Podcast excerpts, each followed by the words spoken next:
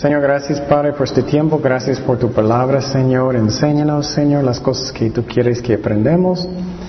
Gracias por su amor, gracias por este día hermoso, Señor, que, resucitaste de los muertos, Jesús. gracias por todo. Bendice tus ovejas, Señor. Llénanos ah, con tu espíritu. Enséñanos, Señor. Porque solamente tú puedes enseñar, Señor. Confiamos en ti en el nombre de Jesús. Amén. Ok, Juan 16. Y entonces ya estamos en las últimas horas de Jesucristo antes de su crucifixión. Y entonces ah, eh, necesitamos pensar en eso mientras estamos leyendo este capítulo. Y otra vez Él va a advertir a sus discípulos que Él va a ir. Ellos todavía están tristes, ellos todavía no entienden lo que está pasando. Y entonces, pero quiero fijar en un versículo, un versículo 1, siempre me gusta buscar un clave del, del capítulo para que entendamos bien lo que está pasando. En versículo 1, esta vez es el primero que vamos a fijar, dice, estas cosas os he hablado para que no tengáis tropiezo. Y entonces, eso es algo muy importante porque lo que puede pasar muchas veces en nuestras vidas es que podemos tener um, suposiciones que son falsos. Y vamos a aprender más de eso. Y eso puede causarnos a tropezar en, nuestro camino con Dios. ¿Y qué son algunos de esos? O bueno, uno puede ser que nunca, algunos cristianos ellos piensan, no, ya acepté a Cristo, nunca voy a sufrir. Muchas veces es peor, no menos. Y entonces si tú, Jesús dijo que eh, estoy diciendo estas cosas antes para que cuando pasan no vas a tropezar. Y necesitamos entender la Biblia bien para que no vamos a tropezar. ¿Me explico? Una de las razones que enseñé en una clase de teología es porque yo estaba mirando que en algunas iglesias ellos estaban enseñando a mí cosas que no son correctos y personas pueden tropezar. Y por ejemplo, algunas iglesias enseñan que Jesús siempre, siempre, siempre sana. Bueno, cuando vamos al cielo, eso sí es cierto, pero en esta tierra Él no, él no siempre sana. Él sana hoy, pero no siempre.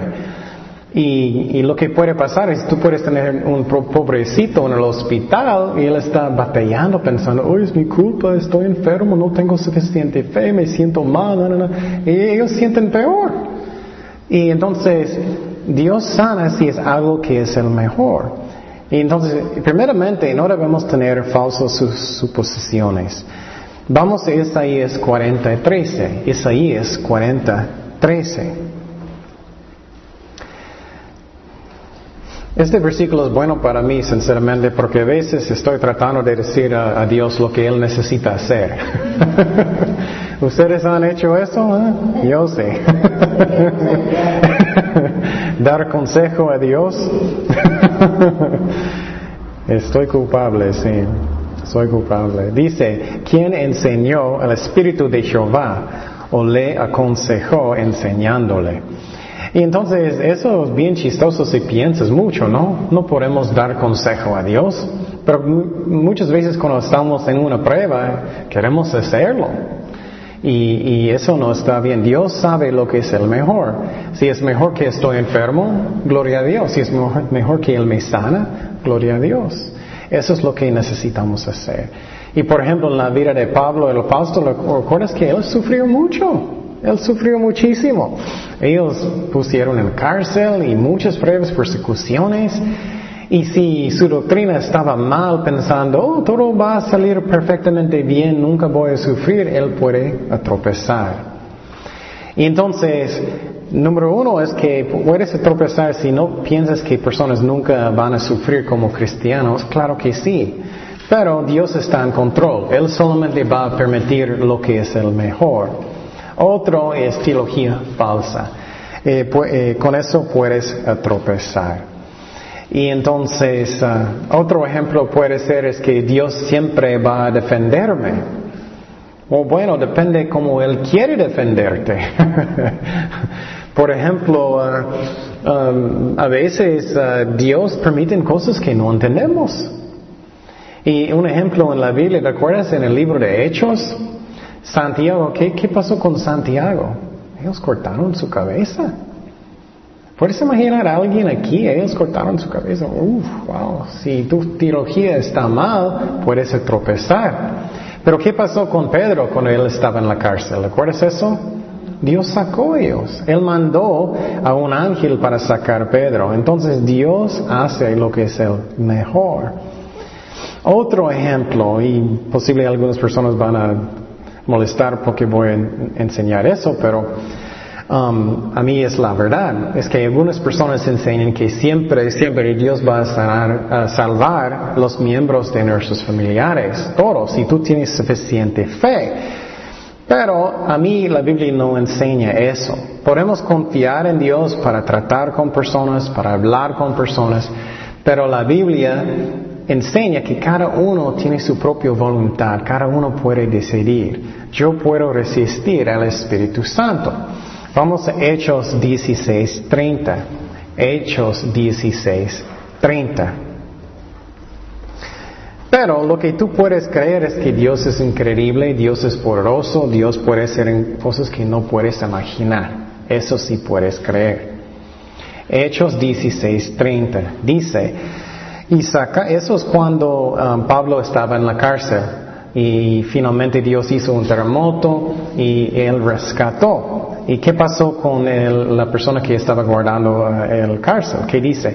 Y sacándolos les dijo, señores, ¿qué debo hacer para ser salvo? Ellos dijeron, cree en el Señor Jesucristo y serás salvo tú y tu casa. Y muchas personas usan este versículo para decir que siempre toda su familia va a ser salvado. Bueno, en el principio eso parece, oh, qué bueno, qué bueno. Pero el problema es que si tienes un hijo o alguien rebelde en la familia, tú vas a sentir es la culpa de quién? De mí. Y ellos pueden ser rebeldes. ¿Me explico? Y voy a mostrarte otro versículo para ver que eso, que Dios no es una promesa que Dios va a salvar a todos. No es. Vamos a 1 de Corintios 7, 16. 1 de Corintios 7, 16. En esta parte Pablo está hablando de una pareja. Uno cree en Jesucristo y el otro no. ¿Y qué dice?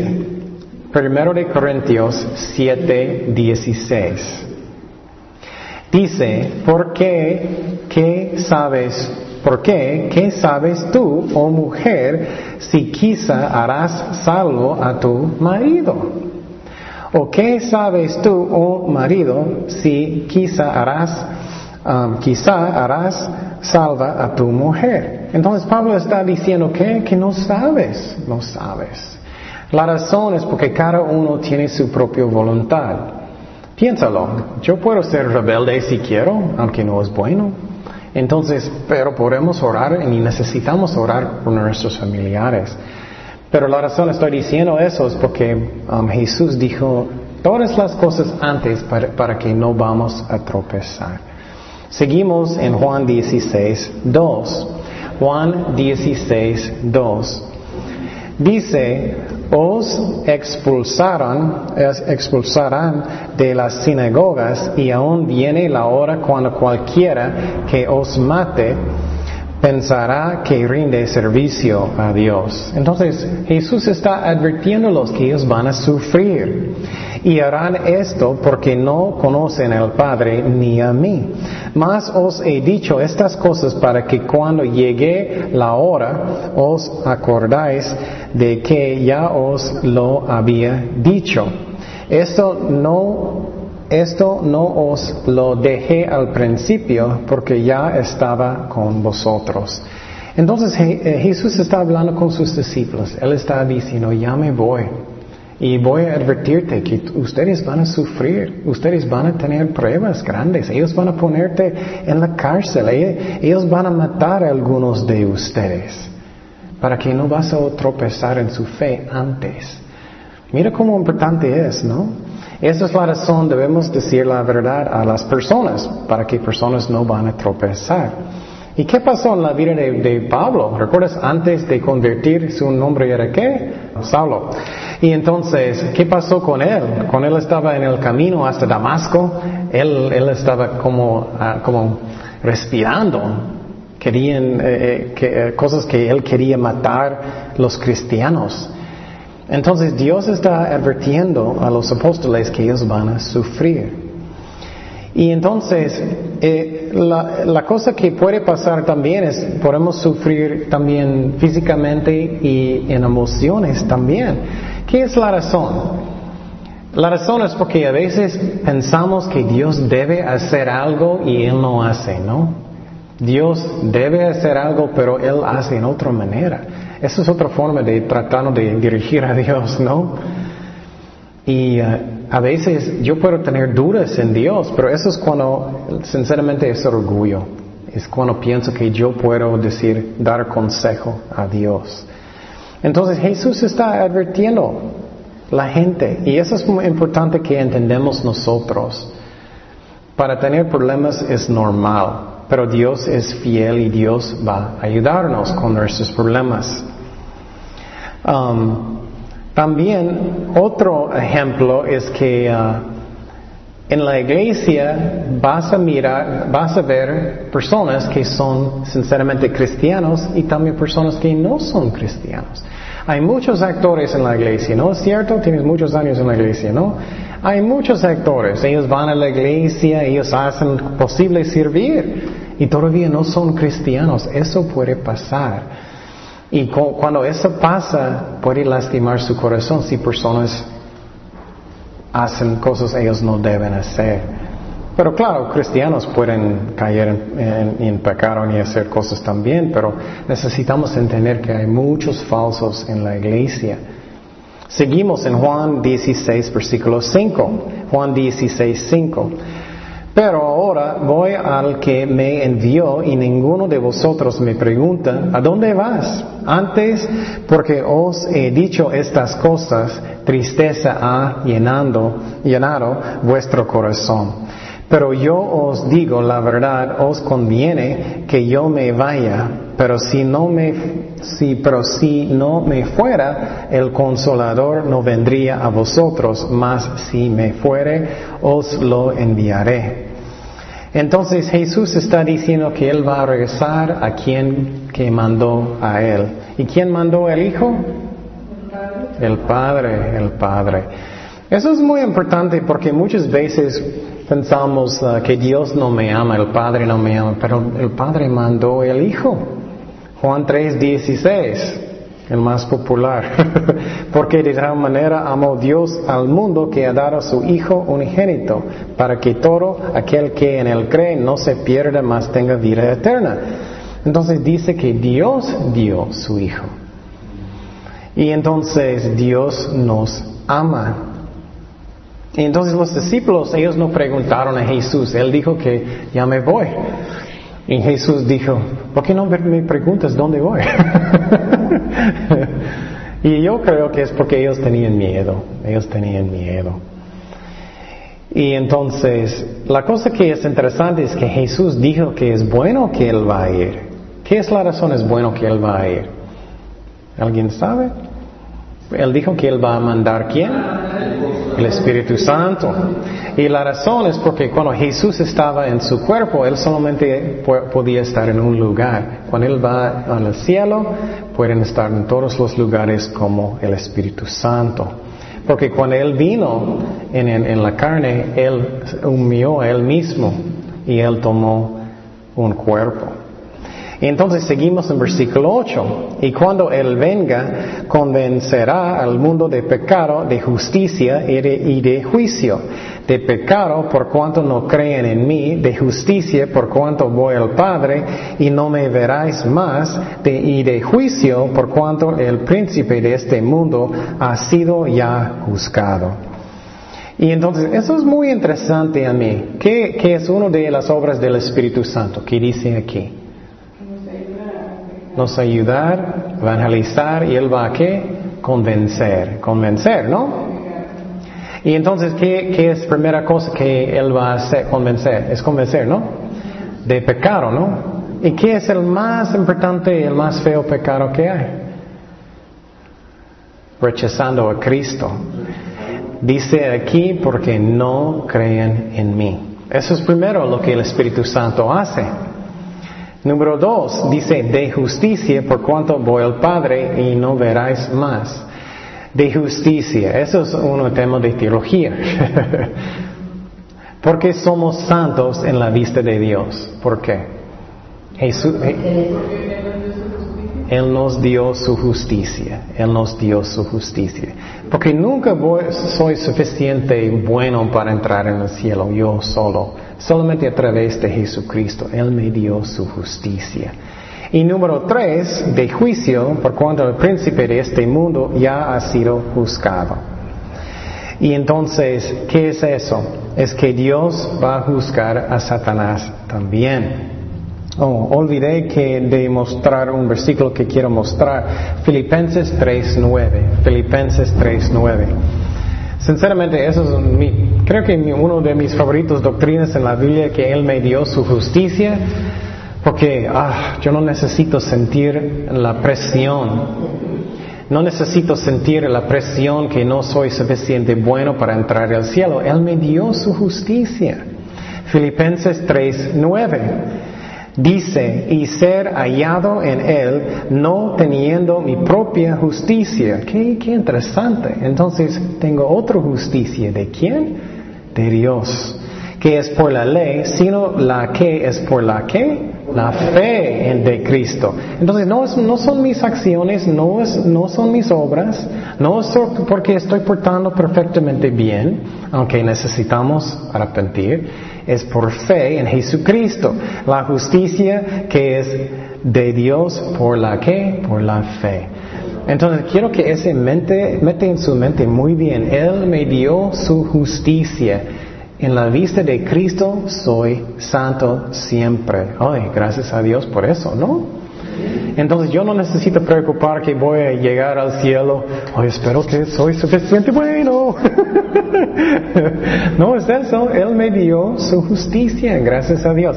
Y diariamente nunca cambia. Siempre soy justo en la vista de Dios. Siempre, siempre, siempre soy justo. Y claro, necesito caminar mejor que puedo, pero en la vista de Dios siempre soy santo en la vista de Cristo. Y entonces también dice que el juicio de Dios, el juicio de Dios de Satanás. Satanás, Dios destruyó la obra de Satanás en dónde? En la cruz, en la cruz, gracias a Dios. Y cuando él, él destruyó eso, Él compró todo el mundo otra vez con su sangre. Seguimos en versículo 12. versículo 12. Aún tengo muchas cosas que decir, decirlos, pero ahora no las podáis sobrellevar. Pero cuando venga el Espíritu de verdad, Él os guiará a toda la verdad, porque no hablará por su propia cuenta, sino que hablará todo lo que oyere y os hará saber las cosas que habrán de venir. Y entonces lo que pasa aquí es que el Espíritu Santo también es nuestro maestro, ¿no? Él es nuestro maestro real. Si tú estás leyendo su Biblia en su casa y, uh, de repente Dios va a tocar su corazón, entonces ¿es quién? Es el Espíritu Santo, es el Espíritu Santo. Y entonces, um, aquí es muy interesante. Jesús dijo aquí que Él quería decir muchas cosas, pero ellos no estaban listos. Ellos no estaban listos. Y escúcheme muy bien esta parte, ¿ok? Es que el más que vamos a madurar en Cristo es el más que Él puede hablar a mi corazón. Por ejemplo, si tienes una clase con niños, no puedes decir mucho a un niño, ¿no? Tú vas a decir, hola hijo chiquito, y aquí está la arca de Noé, aquí están las cosas, pero no puedes explicar cosas más profundas, ¿no? Solamente si vas a estudiar más y vas a madurar más. Eso es muy importante que necesitamos madurar en Cristo. ¿Y cómo hacemos eso? Leyendo la Biblia y obedeciéndolo. Pero los apóstoles, ellos estaban llenos de tristeza, llenos de tristeza. Y Jesús no podía decirles todo. Otra razón que no, no maduramos en Cristo es porque no tenemos fe. Necesitamos creer lo que dice Dios. Mateo 13, 58. Mateo 13, 58. Mateo 13, 58. Dice, y no hizo ahí muchos milagros a causa de la incredulidad de ellos. Qué interesante, ¿no? Entonces, Dios siempre quiere ayudarnos, pero si no creemos en Cristo, Él no puede hacer tantas cosas que Él quiere con nosotros. La fe sí es importante. Seguimos en versículo 14 en Juan 15. 16, perdón. Juan 16, versículo 14. ¿Cuántas veces dije eso? ¿Mucho? perdón. Juan 16, 14. Estamos en Juan 16. Él me glorificará porque tomará de lo mío y os lo hará saber. Todo lo que tiene el Padre es mío, por eso deje, deje que tomará de lo mío. Y os, o dije, dije que tomará de lo mío y os lo hará saber. Entonces, en esa parte Jesús dijo que el Espíritu Santo van a glorificar a quién? Jesucristo, Jesucristo. Y entonces, eso es muy importante. Esa es una manera que tú puedes ver si un ministerio viene de Dios o de la carne. Si alguien quiere glorificar ellos mismos, no es Dios. Si ellos están enfrente, hola, ¿cómo estás? Estoy aquí. Y ellos quieren glorificar ellos mismos, no viene del Espíritu Santo, porque el Espíritu Santo viene para glorificar al Padre en el cielo. Y también dice, muy interesante versículo 15, todo lo que tiene el Padre es mío. Wow. Obviamente Jesús es Dios, ¿no? Jesús es Dios. Cuando Él dice, todo lo que el Padre tiene es mío. Seguimos en versículo 16, Juan 16, 16. Todavía un poco no me veráis, y de nuevo un poco y me veráis porque yo voy al Padre. Entonces se dijeron algunos de sus discípulos unos a otros, ¿qué es esto que nos dice? Todavía un poco no me veráis y de nuevo un poco y me veráis y porque yo voy al Padre. Decían pues, ¿qué quiere decir con todavía un poco? No entendemos lo que habla.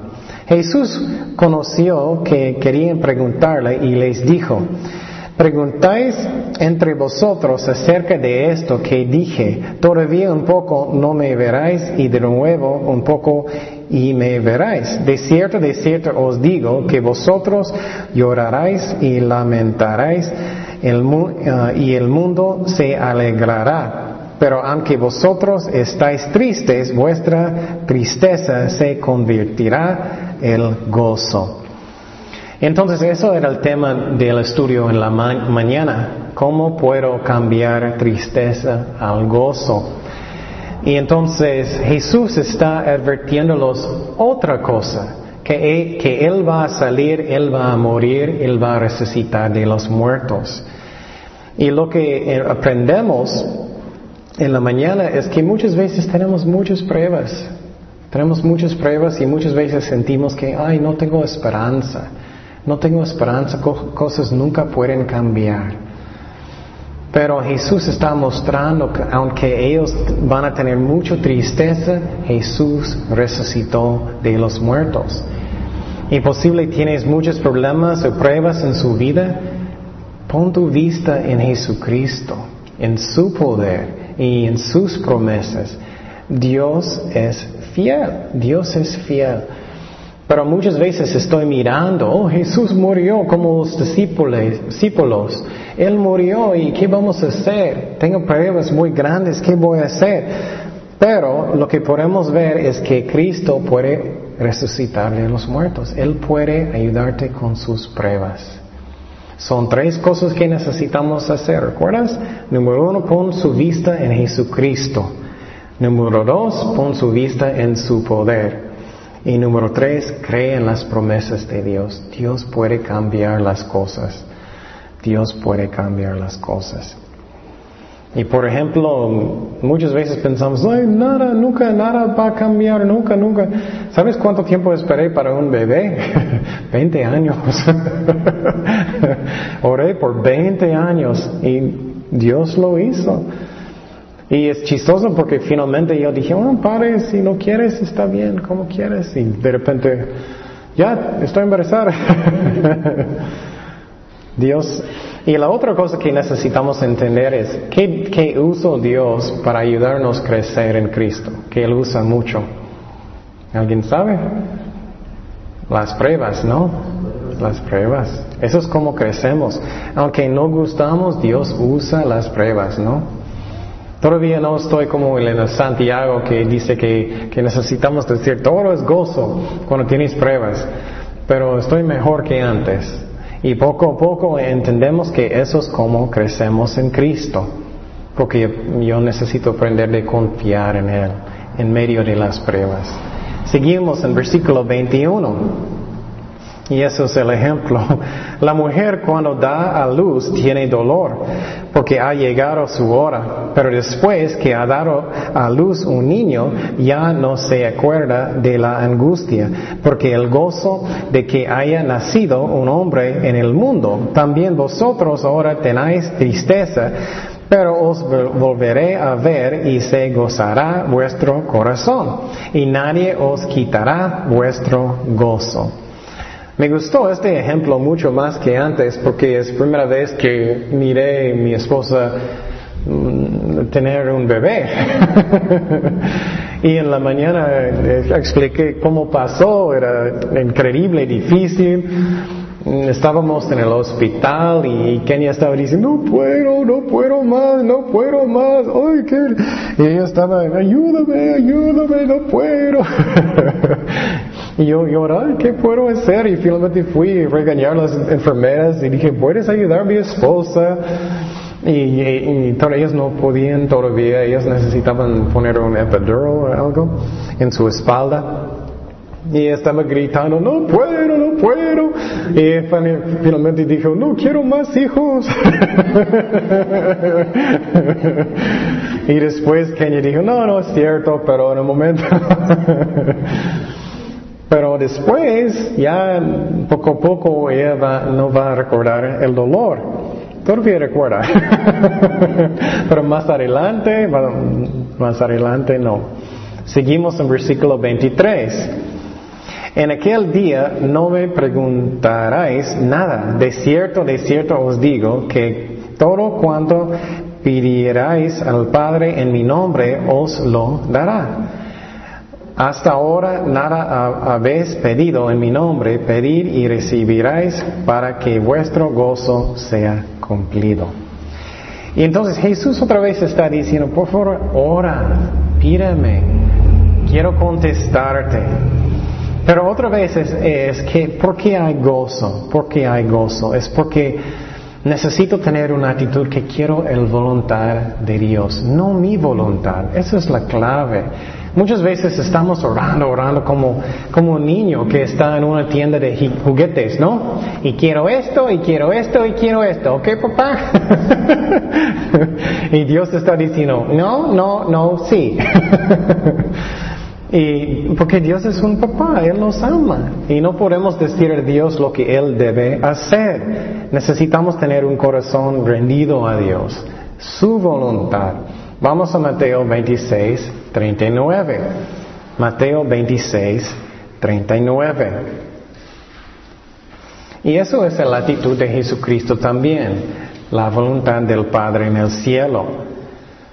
Dice, eso es cuando Jesús antes de la cruz estaba sufriendo. Yendo un poco adelante, se postró sobre su rostro, orando y diciendo, Padre mío, si es posible, pase de esta copa, pero sea como, no sea como yo quiero, sino como quién? Como tú, el Padre.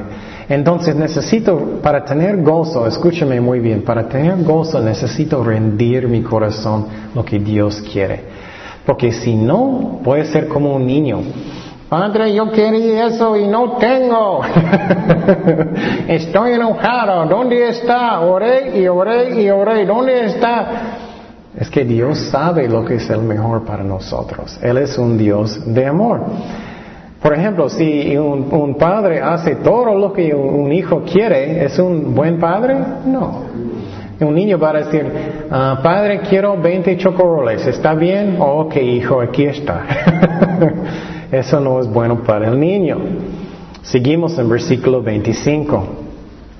Estas cosas os he hablado en alegorías. La hora viene cuando ya no os hablaré por alegorías, sino que claramente os anunciaré acerca del Padre.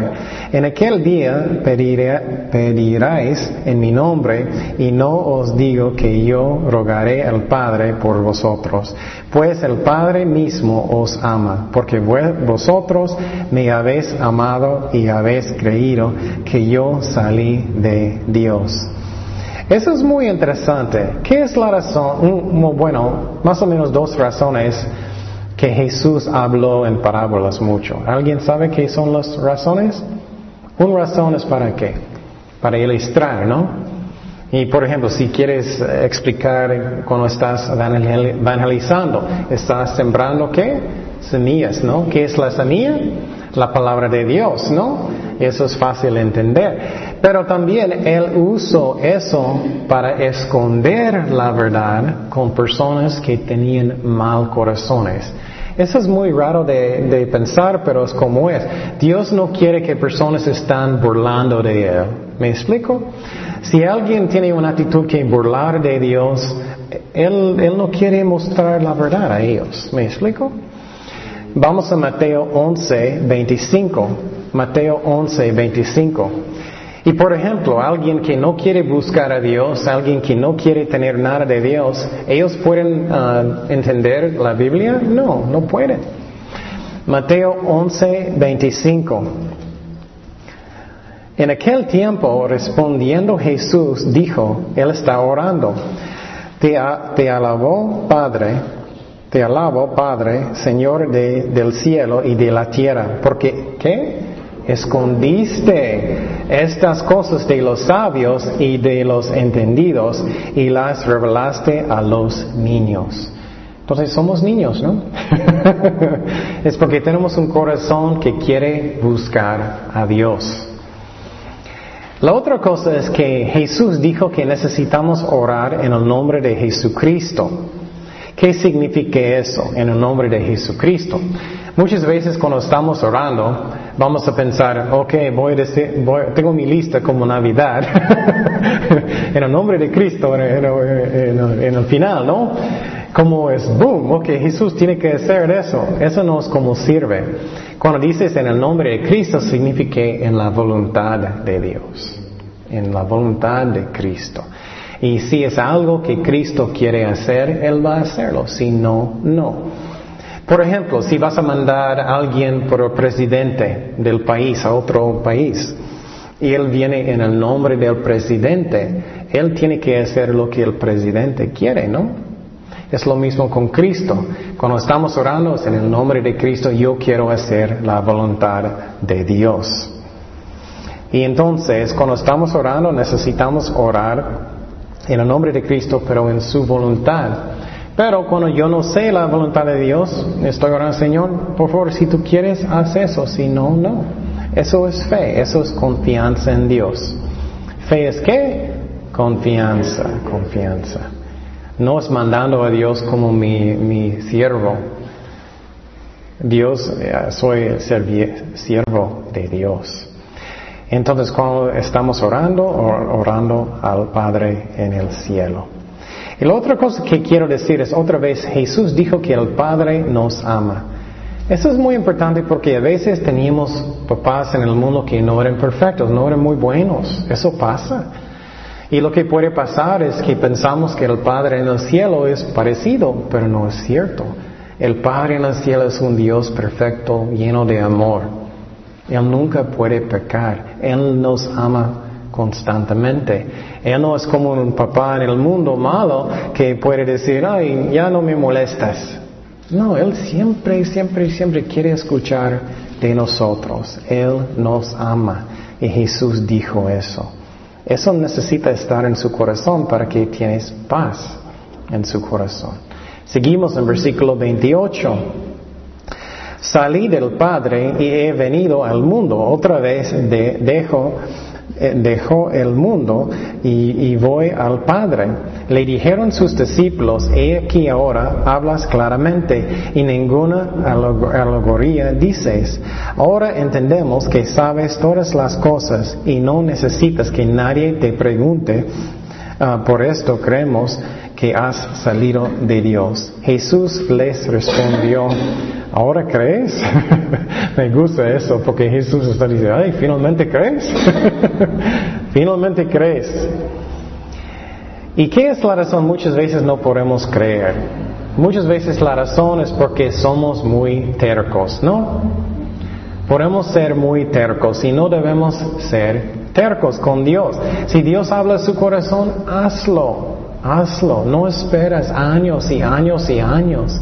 Haz lo que Dios dice. Si no obedeces, no vas a crecer en Cristo. ¿Cuántos de nosotros queremos crecer? Yo, claro. No vas a crecer en Cristo si no obedeces lo que dice Dios. Y Jesús está diciendo, ay, finalmente crees. Y no debemos ser así si queremos crecer en Cristo.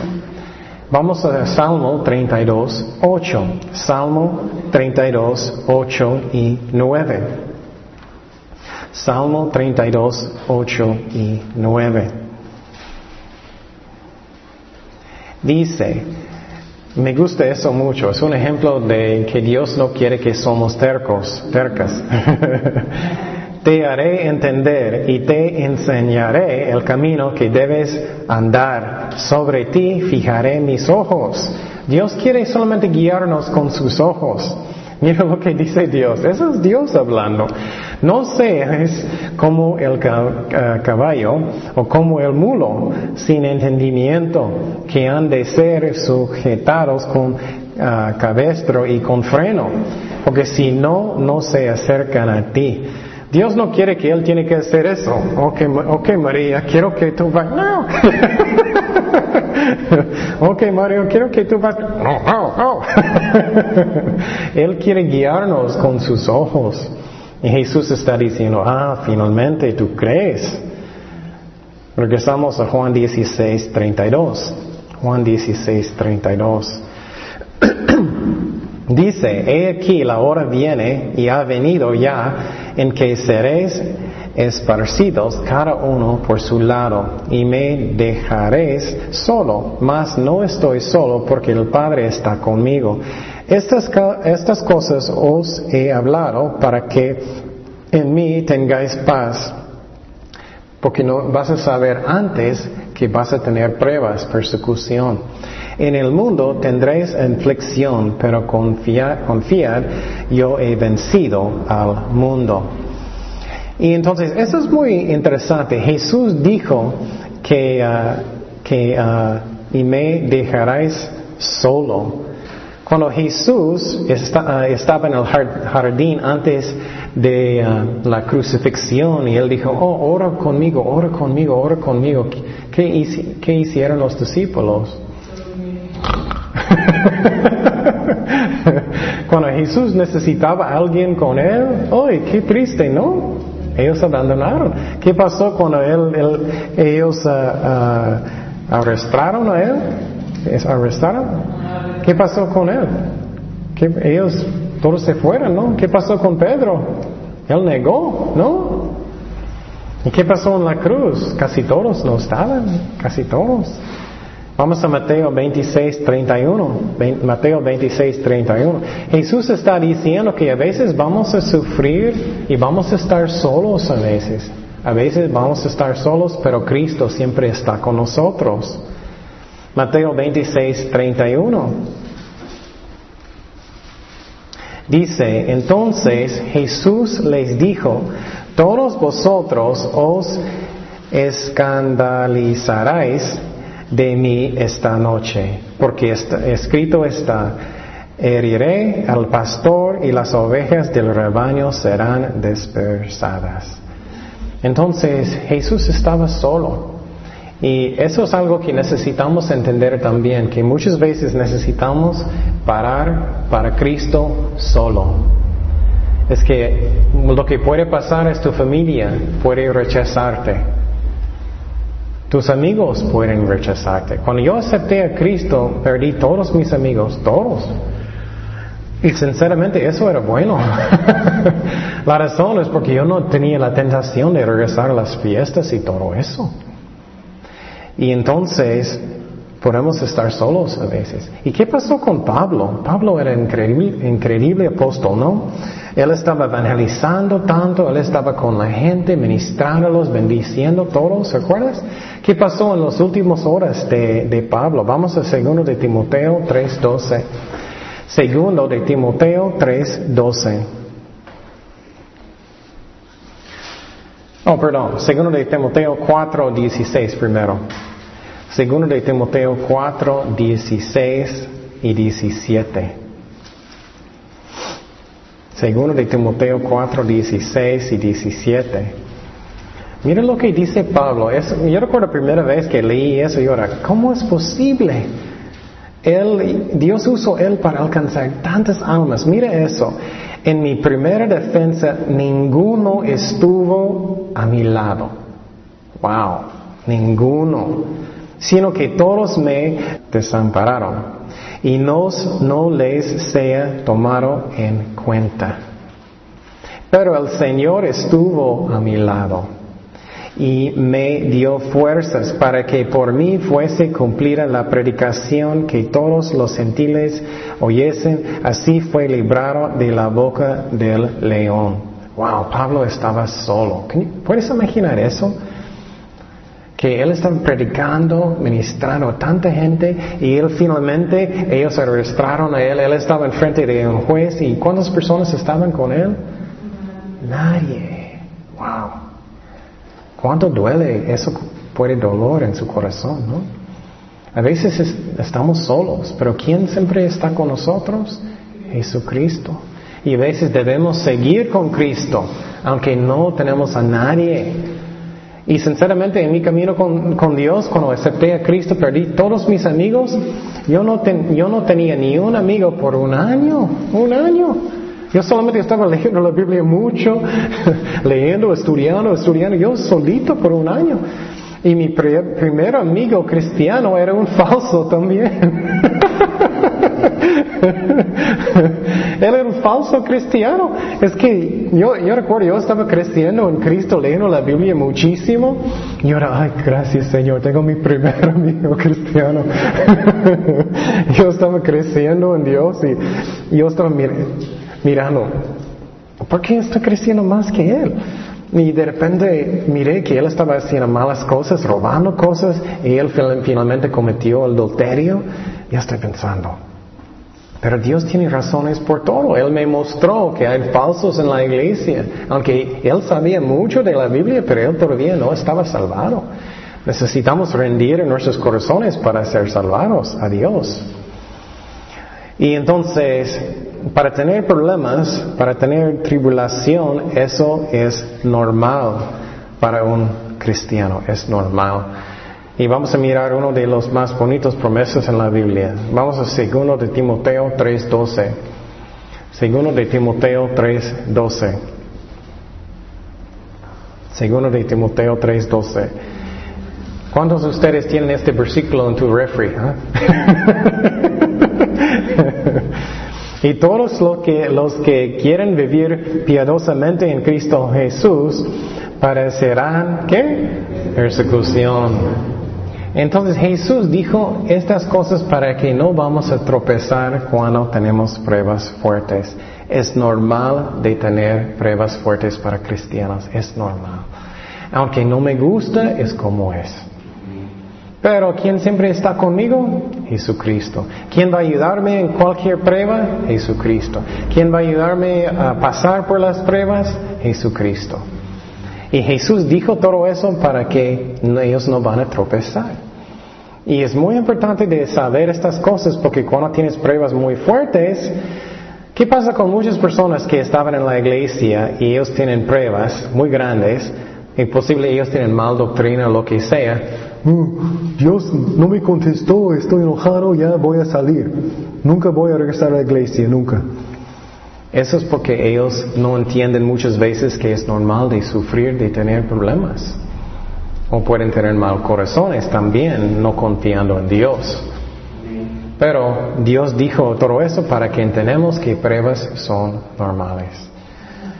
Y uh, muchas veces necesitan, es bueno para mirar a otros misioneros. Soy un misionero, pero gracias a Dios no estoy en los lugares. Por eso imagino que estás en Irak o algo. Ellos cortan la cabeza, cortan las manos y eso. Wow. Y Dios puede dar la fuerza, pero tenemos lo bueno, ¿no? Tenemos lo bueno. Pero Dios dijo todo eso para que podamos tener gozo y confiar en Dios en medio de las pruebas. Es normal de tener pruebas y podemos crecer en medio de ellos. Oremos. Gracias, Padre, por tu uh, palabra, Señor. Gracias que tú solamente permites lo que es lo mejor para nosotros. Que tú eres un Dios que, es fiel. Y, Señor, si alguien aquí tiene pruebas, problemas, Señor, ayúdanos, Señor. Ayúdanos a confiar en ti, que tú vas a guiar cada cosa, Señor, que tú escuches nuestras oraciones, que tú nos amas, Padre, que está en los cielos, Señor. Y, y gracias, Padre, por todas de tus bendiciones. Gracias por guiarnos en todo. En el nombre de Jesús. Amén.